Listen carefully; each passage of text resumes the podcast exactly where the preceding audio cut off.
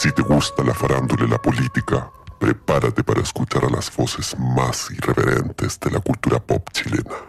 Si hay algo que la Matei nunca ha tenido en la UDI, es apoyo totalitario. ¿Y por qué? Porque en la UDI castigan a los que vienen de RN. Ellos son sus enemigos.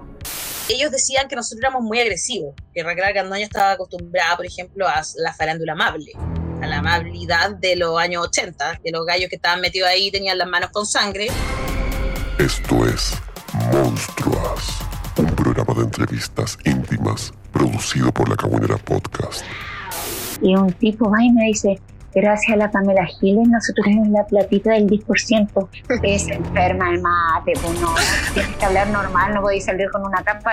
Estaba pasando un mal momento de mi vida y ya era mucho decir, acosarme, mandarme mensajes. Entonces ya dije, ya, entonces si no me quieren ver más, chao conmigo y listo. El primer día de la convención, él quería ser vicepresidente de la convención y como no habían votado por él, se empureció. A mí me quiso levantar la mano y yo le dije, mira, tú me tocas un pelo, pendejo mimado, y yo te rompo la cara.